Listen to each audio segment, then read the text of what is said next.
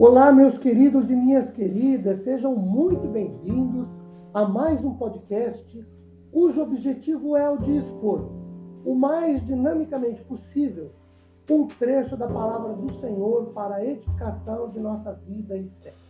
Meu nome é Ricardo Bresciani, eu sou pastor da Igreja Presbiteriana Filadélfia de Araraquara, situada na Avenida Doutor Leite de Moraes, 521, na Vila Xavier. É sempre uma grande alegria levar a todos vocês mais uma reflexão bíblica. Hoje, tendo por base Jeremias capítulo 2, versículos 12 e 13. O 12 começa dizendo assim: Espantai-vos disto, ó céus, e horrorizai-vos, ficai estupefatos, diz o Senhor, por dois males, porque dois males cometeu o meu povo a mim me deixaram o manancial de águas vivas e cavaram cisternas, cisternas rotas que não retêm as águas. Queridos, o texto diz que o povo de Israel fez uma escolha. Eles deixaram o manancial e ficaram com cisternas. E daí? O que tem isso? Bem, primeiro o manancial é uma nascente uma fonte perene e abundante de água que manda, que corre sem cessar, de águas vivas. Segundo, uma cisterna é um reservatório, é um poço. Lá na Palestina, a água era e ainda é elemento de grande valor. Em certos lugares, chove cerca de 80 milímetros por ano, ou uma quantidade ínfima de água. Nos tempos bíblicos, os judeus cavavam cisternas nos pontos centrais e mais baixos da cidade. A água era conservada durante um ano, até a próxima chuva, e isto com o uso de ervas para conservar a água. As cisternas eram revestidas internamente com uma camada de barro. Se essa camada trincasse, a cisterna ficaria sem água. Então, temos como a cisterna muita técnica, muito trabalho, um grande risco para beber água envelhecida e com gosto de barro.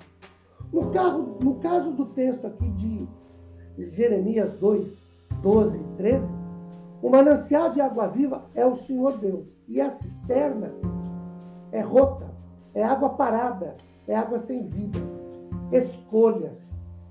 Israel fez como fazemos também. Isso nos traz, primeiro, opções. Uma escolha envolve uma opção.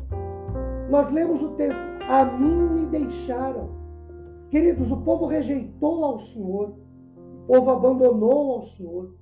As escolhas, às vezes, levam-nos a optar por uma coisa ou por outra, uma situação ou outra. E às vezes, pessoas fazem escolhas deixando o Senhor. Segundo,